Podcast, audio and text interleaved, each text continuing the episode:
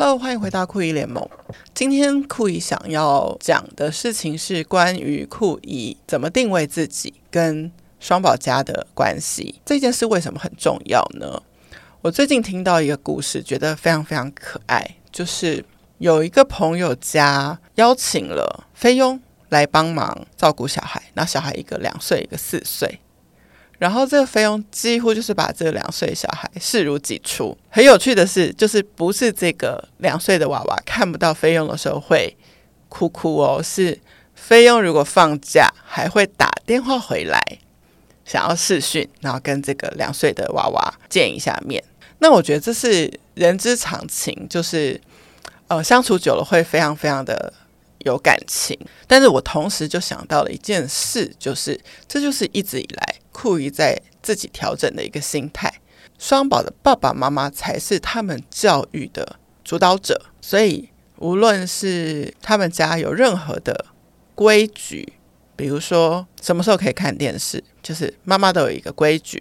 所以即使我单独带双宝，是不是可以看电视，我都会说哦，我现在群主问一下妈咪，妈咪说可以才可以。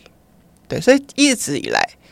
他们就知道哦，不会因为大姨来了，所以就变成闹得天翻地覆这样子，还是要走原本的轴心。所以我我想形容就是支持系统是不管正餐，但是我们可以管点心。意思就是说，主要的教育、才艺、时间分配、生活规范，全部由父母主导。你理解之后，你就 follow 他的方式。不确定的，先问一下。基本上原则一致，这样小孩才不会混乱。酷姨的发挥空间在哪里？就是那些可有可无的点心，生活基本规范不影响，但是有加分的地方。所以从他们 baby 的时候，我就有点比较，可能还是有买过一些小小的有趣的文字的一些小衣服，但是主要什么纱布巾啊，那些主力的准备都是他们妈妈。我就比较会去去玩玩一些有趣的衣服啦，或是法式啊这种无关痛痒，但是加了之后很漂亮，看了心情好的东西。或者是我会在跟他们相处的时候，突然拿出一个很有趣的，可能他们平常不会有的道具，比如说超大张的画画纸，或是很多颜色选择的纸胶带，然后再让他们在画跟粘贴的时候自己去训练小肌肉。前两集有讲的展览也是。就是这个是好像没有，其实生活照样过，但是有了，可能多一些启发，多一些乐趣，多一些互动，多一些发现，多一些美感的接触，多一些细节的了解。再来的话，我觉得我很喜欢，很喜欢，很喜欢的就是帮他们准备泳装。应该有两个夏天，我都有帮他们准备泳装。那有问过妈妈的需求，就希望防晒，所以都是上衣都是长袖的。那因为很多上衣是长袖的泳装，没有那么可爱，所以我特别去选了各种各样很可爱的碎花的啦，或是他们两个有动物可以去呼应的啦，或者是剪裁上面有点特殊的等等这些。然后觉得，嗯，每次看到虽然他们去游玩，我当然不会每趟都去嘛的时候，诶，觉得因为他们穿着我送的衣服，所以我还是有陪伴到他们。就是这其实。对他们来说比较无所谓，但对大姨来说是一个是一个很开心的感觉。诶，但是这些可有可无、可有可无、无为 boy、无为 boy 的里面，你就会发现很多话题。比如说，当我买了一件衣服是比较透气的，瘦瘦就会知道说，达达一知道我怕热，好，所以买这种很透气的衣服。嗯，正确，或者是。我们快要去澎湖玩之前，诶，他们就会发现我会买有那种海底生物的图案的衣服。他说啊，这个是不是要搭配去澎湖玩可以穿？就是类似这些小心思，就你做了，他们可以理解你是为他们而做，而且他们也很喜欢这个点。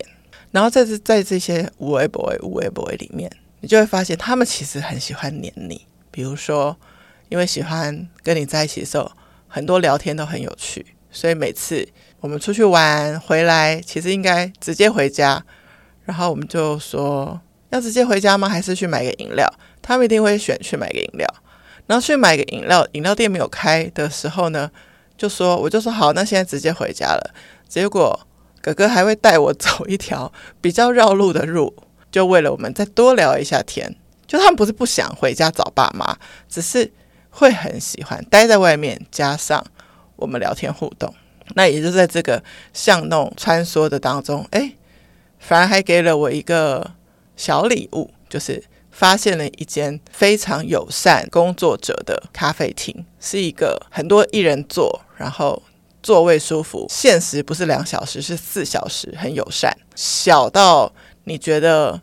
离开一下座位不会觉得很可怕，有家的感觉的一个咖啡厅，就在这个无微不微、无微不微的聊天当中、绕路当中发现了，我就觉得相当的有趣。所以就是好像这一切的目的并没有去预设说一定要得到什么样的结果，但是我就做一个我想要成为的阿姨，就比如说我想要成为酷姨或者一个有趣的阿姨，那我就真的把它。